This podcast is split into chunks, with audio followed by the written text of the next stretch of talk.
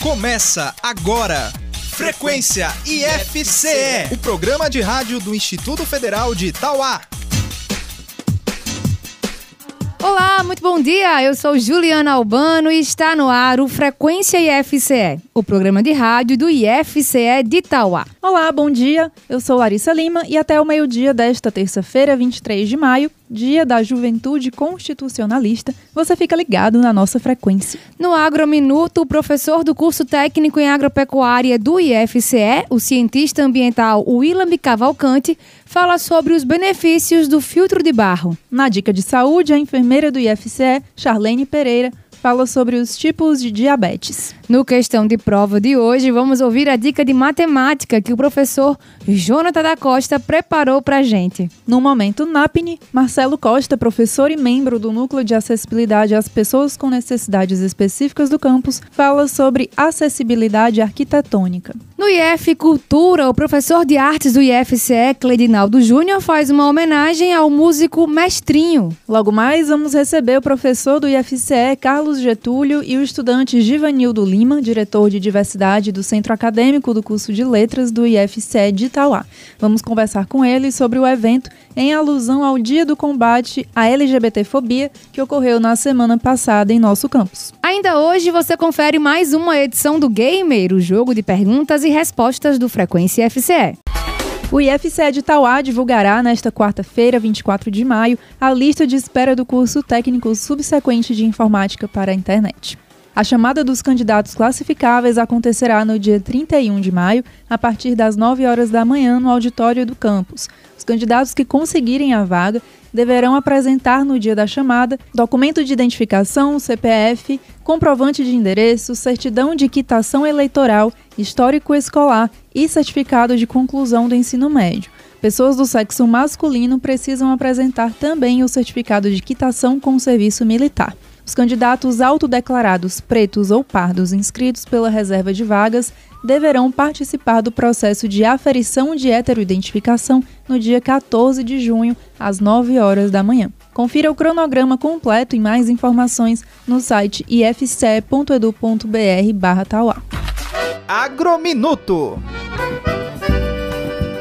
Bom dia, ouvintes do Frequência FCE. Sou o professor Willam Cavalcante, da área de Gestão Ambiental aqui do campus. Hoje vou dar mais uma dica relacionada àquele aspecto de como ser sustentável em casa, o que envolve práticas agroecológicas e sanitárias. A dica de hoje é, envolve aquela velha temática da água, que eu venho sempre falando em todas as minhas dicas. Vamos lá. Você ainda guarda aquela cultura dos nossos pais e avós de usar o velho e bom filtro de barro? Se você faz isso, você está certíssimo ou certíssima. Aquele danado já foi reconhecido mundialmente como o melhor sistema para o tratamento de água para consumo humano. É impressionante, uma tecnologia barata, de fácil acesso, um recipiente de barro, uma velinha e você tem um excelente equipamento para tratamento de água. O filtro de barro é capaz de filtrar, ou seja, reter cerca de 99% das partículas presentes na água, além de remover bactérias e alguns vírus. O filtro ainda é capaz de remover de forma parcial alguns metais tóxicos, como o cádmio e até um pouquinho do cloro, certo? O cloro que vem na água residual após a estação de tratamento e chega na sua torneira, o filtro de barro, a velinha do filtro de barro é capaz de remover aquele gostinho de cloro, mas ele não é tão eficiente na remoção de sais. Não espere que a água que você utilize ou venha utilizar, que tenha grande concentração de sais, é uma água salobra, tem um gostinho salgado, ela vá perder todo esse sabor salgado após passar pelo filtro de barro, tá? A eficiência maior dele é quanto à remoção de patógenos, de micro-organismos que possam causar doenças. Mas não é só colocar água no filtro e esperar que a mágica aconteça. Você tem que periodicamente limpar o filtro por dentro e por fora. E essa limpeza periódica que você tem que fazer, nada de usar produto químico, tá? É só esponja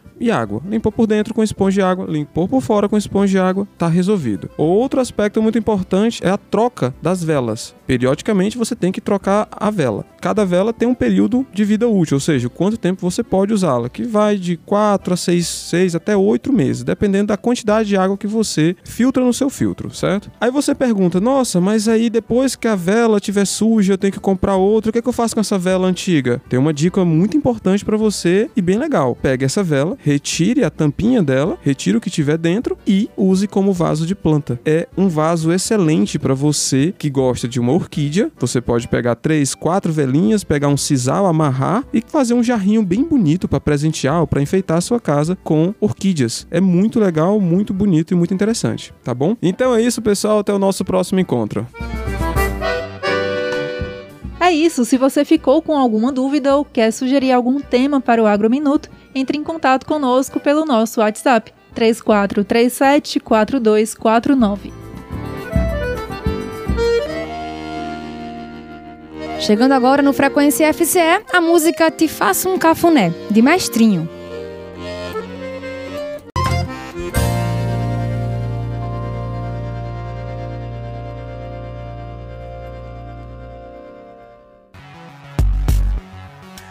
Bom, como você sabe, o Frequência FCE abre espaço também para artistas e bandas do cenário musical independente. Hoje, a gente te apresenta Davi Cartacho. Natural de Fortaleza, Davi reconhece a sua primeira influência musical no pai, que sempre organizava rodas musicais em casa com os amigos. Davi Cartacho faz parte da nova cena pop brasileira, trazendo influências do folk, do rock e da MPB.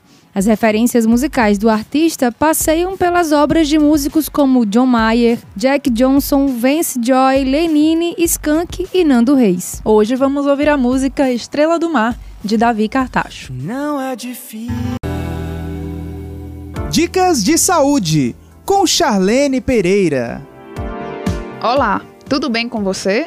Hoje a nossa conversa será sobre os tipos mais comuns de diabetes, A1 e A2. Em algumas pessoas, o sistema imunológico ataca equivocadamente as células beta, logo, pouca ou nenhuma insulina é liberada para o corpo. Como resultado, a glicose fica no sangue em vez de ser usada como energia. Esse é o processo que caracteriza o tipo 1 de diabetes, que concentra entre 5 e 10% do total de pessoas com a doença. O tipo 1 aparece geralmente na infância ou adolescência, mas pode ser diagnosticado diagnosticada em adultos também. Essa variedade é sempre tratada com insulina, medicamentos, planejamento alimentar e atividades físicas para ajudar a controlar o nível de glicose no sangue. Já no caso de diabetes tipo 2, aparece quando o organismo não consegue usar adequadamente a insulina que produz, ou não produz insulina suficiente para controlar a taxa de glicemia. Cerca de 90% das pessoas com diabetes têm o tipo 2. Ele se manifesta mais frequentemente em adultos, mas crianças também podem apresentar. Dependendo da gravidade, ele pode ser controlado com atividade física e planejamento alimentar. Em outros casos, exige o uso de insulina e outros medicamentos para controlar a glicose. Um caso que desperta a curiosidade hoje em dia é o pré-diabetes. A maioria das pessoas não sabe o que é pré-diabetes. Esse termo é usado quando os níveis de glicose no sangue estão mais altos que o normal, mas não o suficiente para um diagnóstico de diabetes tipo 2. Obesos, hipertensos e pessoas com alterações nos lipídios estão no grupo de alto risco. É importante destacar que 50% dos pacientes nesse estágio pré vão desenvolver a doença. O pré-diabetes é especialmente importante por ser a única etapa que ainda pode ser revertida ou mesmo que pode retardar a evolução para diabetes e suas complicações. Gostou de saber? Aproveite essas dicas e leve para o cuidado com sua saúde e a das pessoas próximas. Bora se cuidar e até a próxima. Professor, questão de prova. No questão de prova de hoje, vamos ouvir a dica de matemática que o professor Jonathan da Costa preparou para a gente. Bom dia, ouvintes do Frequência IFCE. A dica de matemática de hoje é uma dica de porcentagem. Uma maneira de você calcular 10% de um número é você dividir esse número por 10. Por exemplo, 10% de 360 é 360 dividido para 10, que no caso dá 36. 10% de 500, você pega 500 e divide por 10, que dá 50. E com a ideia similar, você consegue calcular outros, tipo, outros tipos de porcentagem, como por exemplo 30%, 20%. Por exemplo, se eu quero calcular 20% de 360, o que, é que eu posso fazer? Eu calculo primeiro 10%, que é 36, como a gente já viu, e depois eu multiplico por 2, certo? Porque 20% é o dobro de 10%. Então, 10% de 360 dá 36, 36 vezes 2, 72. Logo, 72 é 20% de 360. E com a ideia similar também a gente consegue calcular 5% de um número. Porém, agora, em vez de multiplicar por 2, a gente vai dividir por 2. Então, por exemplo, se eu quero calcular 5% de 360, eu calculo primeiro os 10% de 360, que é 36, e 36, a metade disso, dá 18. Então, 5% de 360 é 18. E essa foi a dica de matemática. Um abraço e até a próxima. Se cuidem. Daqui a pouquinho você confere mais um Momento NAPNE. Hoje, Marcelo Costa, professor e membro do Núcleo, fala sobre acessibilidade arquitetônica. Agora, você. Momento NAPNE. Bom dia, ouvintes do Frequência FCE. Sou o professor Marcelo, integrante do NAPNE do campus Tauá. No momento NAPNE de hoje, gostaria de falar de um tema que pode contribuir bastante para ampliar a inclusão das pessoas com necessidades especiais a acessibilidade arquitetônica. Então agora você vai saber um pouquinho mais sobre o que é a acessibilidade arquitetônica e como funciona a legislação brasileira nessa área. Em primeiro lugar, fique sabendo que a acessibilidade arquitetônica é um conjunto de normas e medidas que visam garantir a igualdade de acesso e do uso dos espaços públicos e privados por todas as pessoas, independentemente de suas limitações físicas. Ou seja, a acessibilidade arquitetônica é uma forma de promover a inclusão e o respeito à diversidade, garantindo que nenhuma pessoa deixe de ter acesso aos serviços disponíveis num determinado espaço. E para ficar bem claro o que a gente quer dizer com isso, tome o um exemplo de uma escola. Levando-se em conta a acessibilidade arquitetônica, ela jamais pode ter como único acesso à sua entrada uma escadaria, porque dessa forma, uma pessoa cadeirante teria enormes dificuldades de entrar nesse prédio. Nesse caso, qual seria o procedimento correto a ser adotado? O correto seria, por exemplo, construir também uma rampa de acesso. E a acessibilidade arquitetônica é tão importante que, no Brasil, temos uma lei específica para tratar desse assunto, a Lei de Acessibilidade, também conhecida como Lei número 10.098/2000. Essa lei estabelece diretrizes para a construção ou reforma de edificações e espaços destinados ao uso coletivo, de modo a assegurar a acessibilidade de pessoas com deficiência ou mobilidade reduzida. Por exemplo, é nessa lei que você vai encontrar uma série de exigências, como a existência de rampas de acesso, corrimãos, sinalização tátil, elevadores adaptados, banheiros acessíveis, entre outras coisas. Além disso, essa lei também abrange a obrigatoriedade de vagas de estacionamento reservadas exclusivamente para pessoas com deficiência. Vale a pena destacar ainda que a lei de acessibilidade se aplica tanto a espaços públicos, como praças, escolas, hospitais e repartições públicas, como a espaços privados de uso coletivo, como é o caso de supermercados e outros estabelecimentos comerciais. Então, fique ligado: estabelecimentos privados que sejam de uso coletivo também precisam estar de acordo com a lei de acessibilidade. E agora vem uma questão fundamental: como garantir o cumprimento dessas normas? Bem, o poder público é sem dúvida o grande responsável por essa parte, porque cabe a ele a fiscalização e aplicação de multas em caso de descumprimento da legislação. Mas não é só isso. As pessoas com deficiência têm o direito de exigir o cumprimento dessa legislação e denunciar as irregularidades porventura encontradas. Mas, pessoal, não podemos esperar só pelo poder público e nem seguir indiferente à luta das pessoas com deficiência. Todos nós, como cidadãos, devemos estar atentos à importância da acessibilidade arquitetônica e sempre reivindicar o cumprimento da lei de acessibilidade, pois, ao exigirmos a oferta de espaços acessíveis, com certeza estaremos contribuindo e muito para a construção de uma sociedade mais inclusiva, justa e fraterna. E é isso, pessoal. Esse foi o Momento NAPNE de hoje. Até a próxima!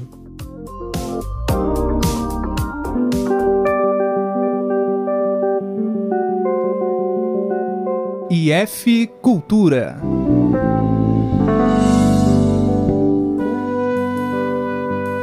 Olá pessoal, eu sou Cledinaldo Júnior, professor de música do Campus Tauá, e esse é mais um quadro do IF Cultura.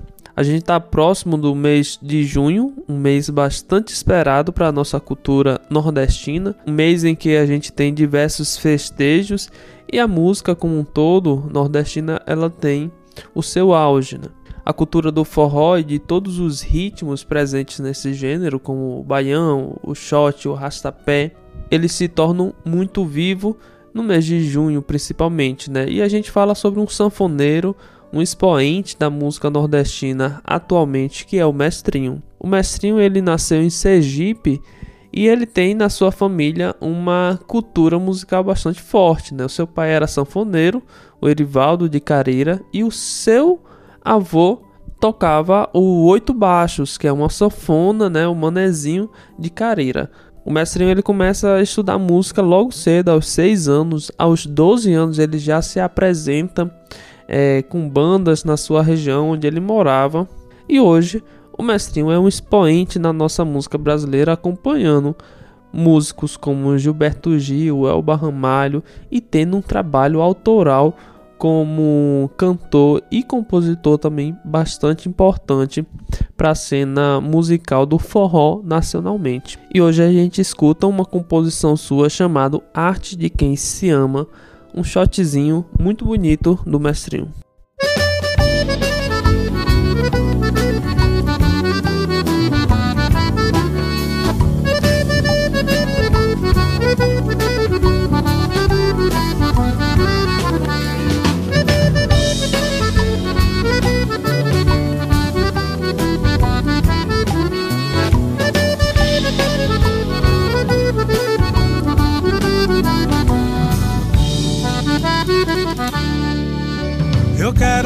Você um chamego que me dê amor e não me dê sossego.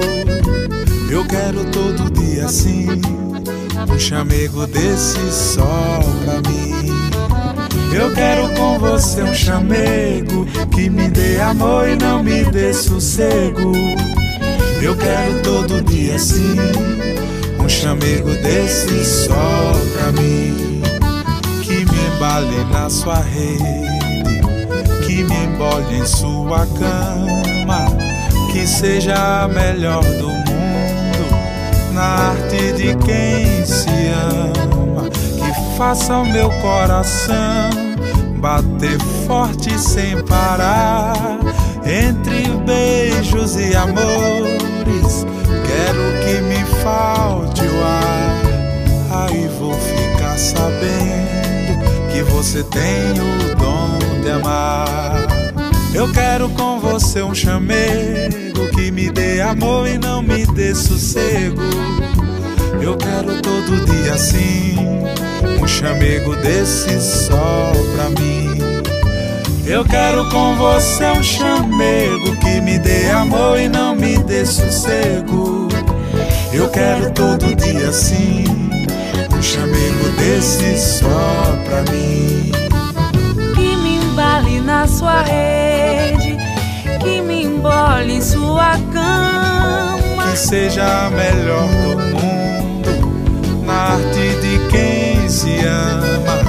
Que faça o meu coração bater forte sem parar, entre beijos e amores. Quero que me falte o ar. Aí vou ficar sabendo que você tem o dom de amar. Eu quero com você um chamego que me dê amor e não me dê sossego. Eu quero todo dia assim, um chamego desse só pra mim. Eu quero com você um chamego que me dê amor e não me dê sossego. Eu quero todo dia assim um chamego desse só pra mim.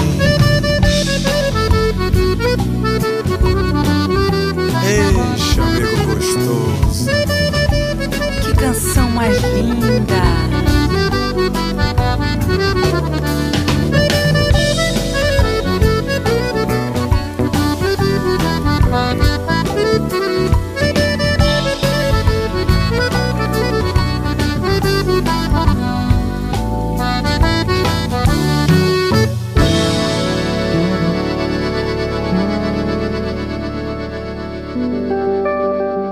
Acabamos de escutar de Mestrinho, é, Arte de Quem Se Ama, um shot aí pra gente dar boas-vindas ao mês de junho, festejando essa tradição tão importante da nossa cultura nordestina que é o forró. Esse foi mais um IF Cultura e nos vemos na próxima semana. Um abraço.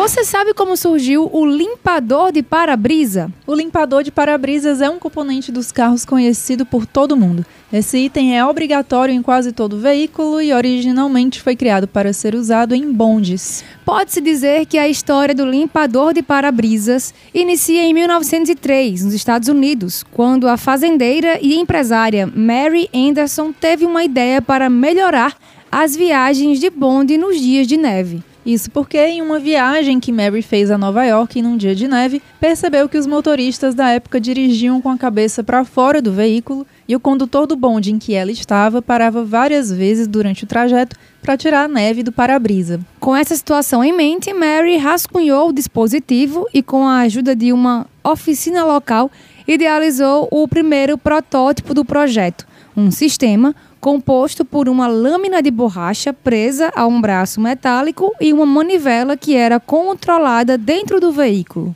Oito anos depois, Henry Ford, o criador da marca de carros Ford, introduziu o limpador de para-brisa no Ford T, primeiro carro da montadora e um dos veículos mais vendidos de todos os tempos. Outro fato curioso é que a versão atual do limpador de para-brisas foi pouco modificada desde sua invenção, permanecendo a ideia básica de uma haste de metal com um filete de borracha. Gamer Frequência IFCE. É hora do Gamer, o jogo de perguntas e respostas do Frequência IFCE. O Gamer funciona assim: dois competidores enfrentarão cinco perguntas em 60 segundos. Quem fizer o maior número de respostas corretas em menos tempo ganha. Mas atenção, não pode ficar chutando. A primeira resposta é a que vale. Para jogar comigo hoje, eu estou aqui com os alunos do curso de agropecuária Ana Luísa Farias e Leonberg Júnior. Bom dia! Bom dia. Bom dia. Tudo bem com vocês? Tudo sim. Tudo bem. Quem vai ganhar hoje? Quem tá confiante? Ah, Eu, né? é, né, Leonberg? Você vai perder hoje, então É, Ana Luísa, pode aquietar eu, seu eu sinto, facho. eu sinto muito, mas dessa vez não vai Não, dar pra acho você. Que, acho que vai dar bom, viu? Agora você, não sei muito não. Bom, pra gente saber quem vai ganhar essa competição, vamos ao nosso sorteio. Quem começa é a Ana Luísa, então o Leonberg vai esperar fora do estúdio. Ana Luísa, preparada? Com toda certeza. Eu vou só recapitular as regras, tá bom? São cinco perguntas, você tem que responder todas as cinco nesse tempo de um minuto. Caso você não saiba de alguma resposta e queira pular e pensar melhor, pede pra pular e eu pulo. Se você não quiser responder, fala não sei, que eu sigo, tá bom? E essa Ok. pergunta eu não retomo, tá bom? Ok. Bom, então vamos lá. Ana Luísa, tempo valendo. Qual a moeda oficial do Japão? Pulo. Qual a capital da França? Paris. Resposta correta. Nos quadrinhos, qual o nome do grupo de heróis que reúne Homem de Ferro, Hulk e Capitão América? Vingadores. Resposta correta. Quem escreveu a peça de teatro Romeu e Julieta? Shakespeare. Resposta correta. Em que ano o primeiro estudante do IFCE Tauá foi para Portugal? Não sei. Muito bem. Qual a moeda oficial do Japão? Não sei. Muito bom. Você terminou aí faltando 23 segundos para o fim do tempo. Gamer Frequência IFCE. Leonberg tá preparado? Tô preparado. Ó, vou só recapitular as regras, tá bom? Certo. São cinco perguntas, você tem que responder as cinco dentro do tempo de um minuto. Caso você queira pensar melhor em alguma pergunta, pede pra pular. Eu pulo e retomo essa pergunta. E se você não souber e não quiser arriscar um chute em alguma resposta aí, só falar não sei e a gente segue, tá bom? Certo. Muito bem, então vamos lá. Tempo valendo. Qual a moeda oficial do Japão? Pula. Qual a capital da França? Paris. Resposta correta. Nos quadrinhos, qual o nome do grupo de heróis que reúne Homem de Ferro, Hulk e Capitão América? Hum, é, hum, Pode falar em inglês? Pode. São os Avengers? Resposta correta. Quem escreveu a peça de teatro Romeu e Julieta? Não sei. Em que ano o primeiro estudante do IFCE de Itauá foi para Portugal? Tá, 2018. Resposta errada. E qual a moeda oficial do Japão?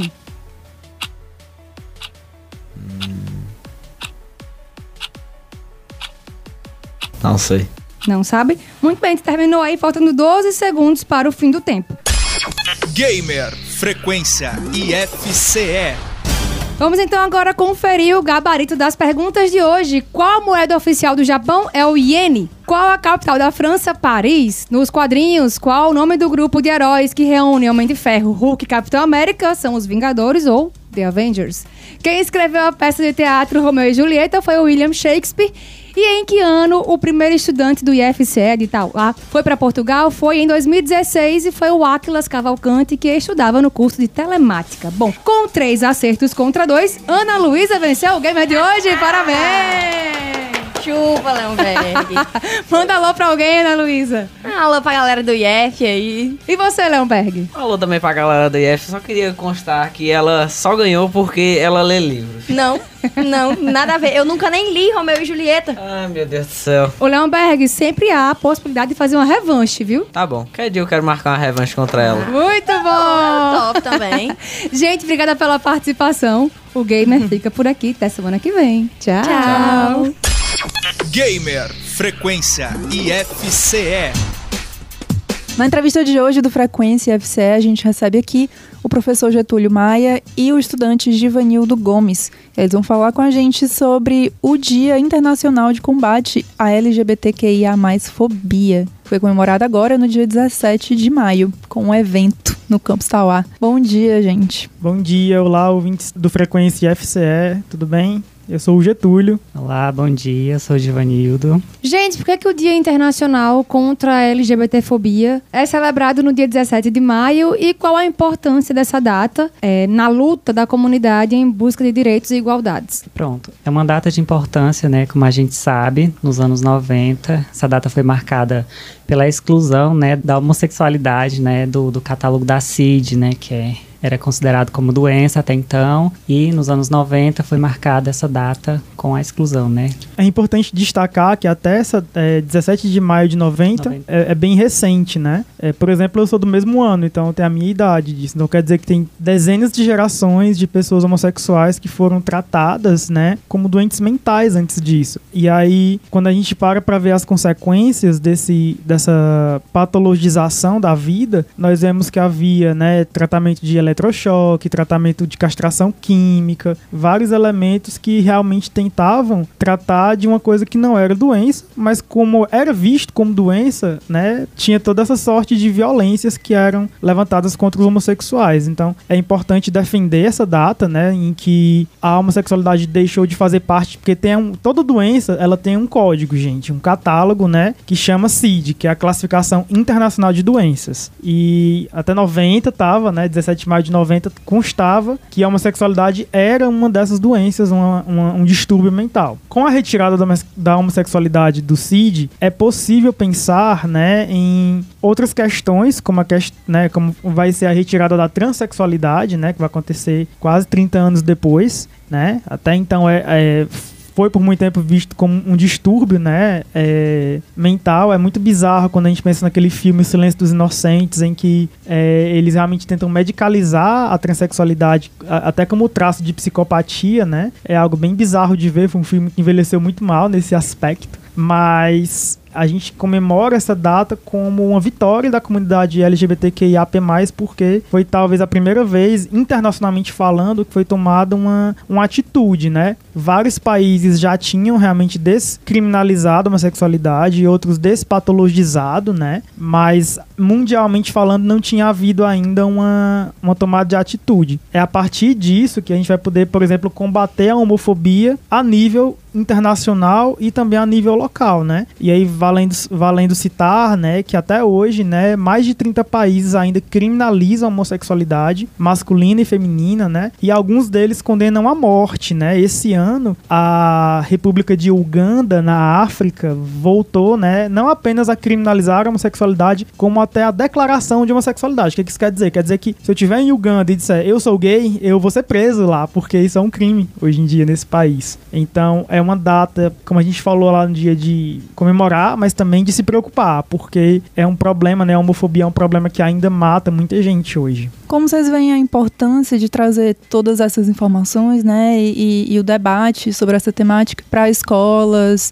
universidades, enfim, espaços educativos no geral? A gente, assim, tem que tratar desses assuntos desde cedo. Então, a escola, a universidade, né, elas se mostram como locais essenciais a gente está trazendo esse debate, né? O quanto, qual o número maior de pessoas que a gente conseguir atingir com a informação, né, com a conscientização, porque muita gente não sabe, não entende, né? Então é importante a gente levar essas informações para quem está na escola, para quem está na universidade e além dos muros da universidade, né? A gente buscou fazer um evento aberto para a gente receber público diversos locais, né? A gente fez várias parcerias, tanto com a prefeitura, com CRAS, né, com movimentos sociais. Então, a importância é reside no fato de você combater esse ódio, né, contra o simples fato da pessoa ser considerado LGBT, né, com a informação. É como o professor Getúlio falou, é um dia de luta.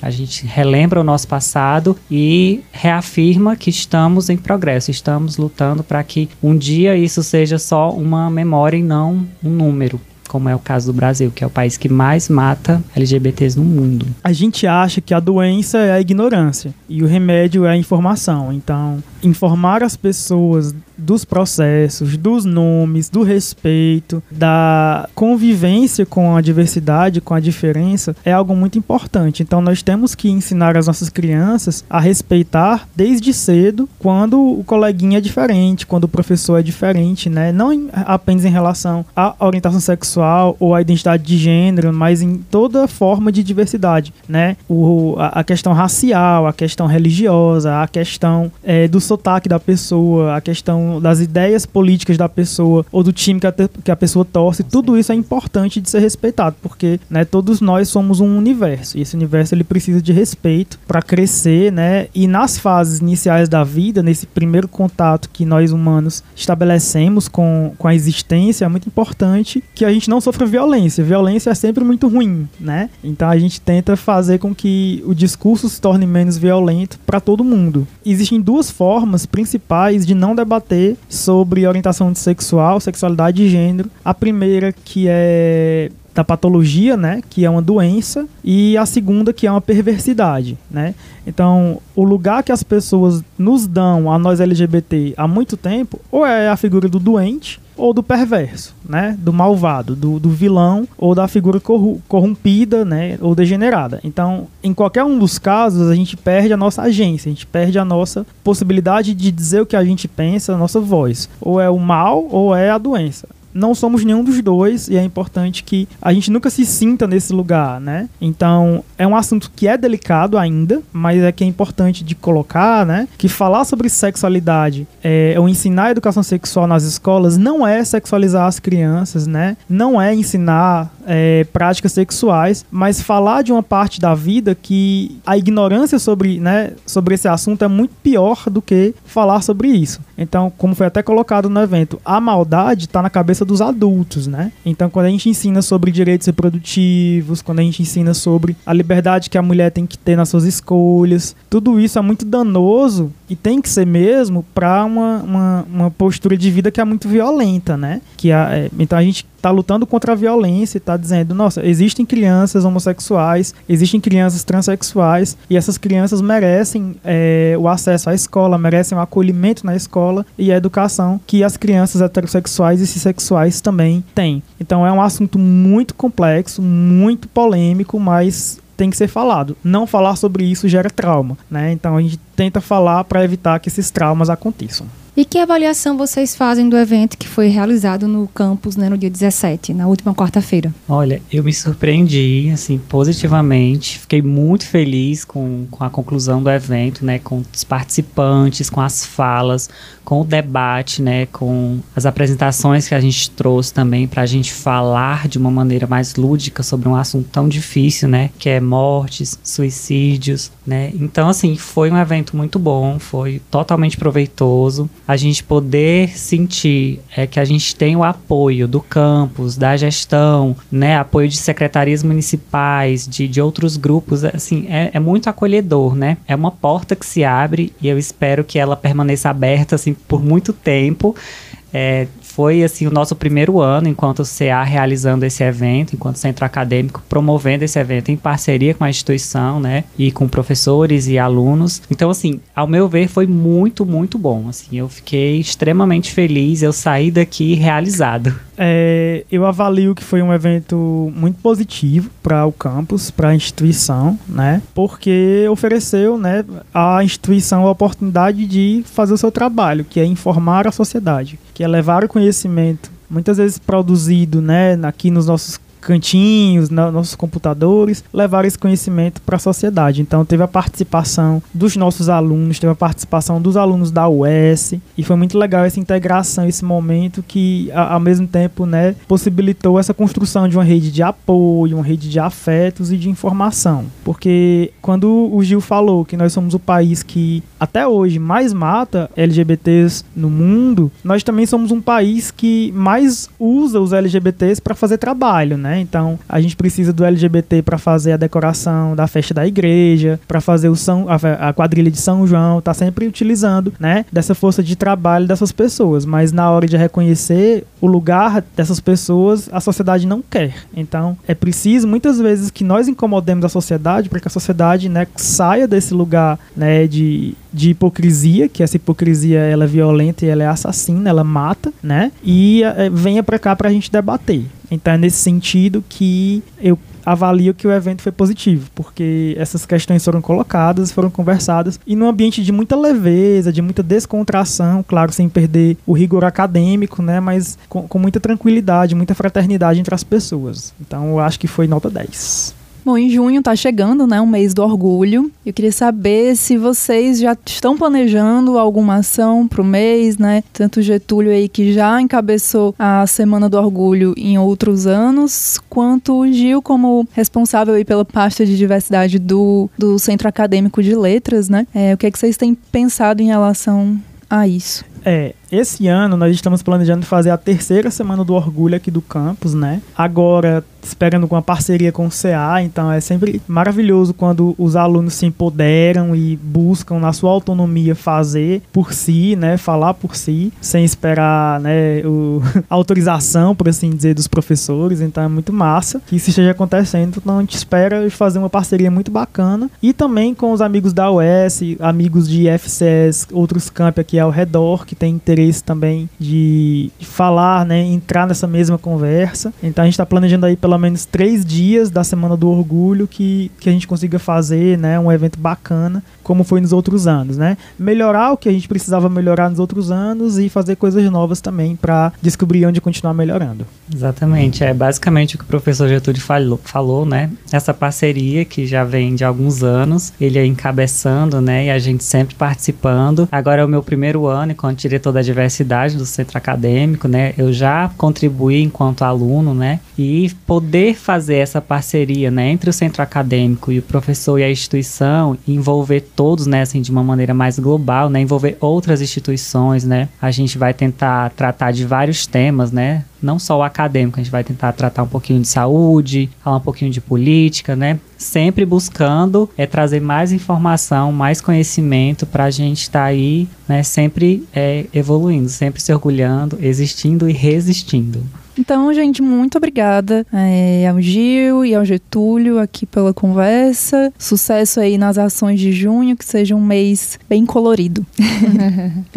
Obrigado, meninas. Agradeço mais uma vez o convite para participar, né, para trazer cada vez mais informação. E é isso. Gratidão. Agradeço também. A gente espera sempre ter, né, coisas boas para comemorar, celebrar, né, e que o que é cinza realmente fique cada vez mais colorido. Muito bem, Frequência FCA de hoje vai ficando por aqui. Vamos encerrando aqui o nosso programa ao som de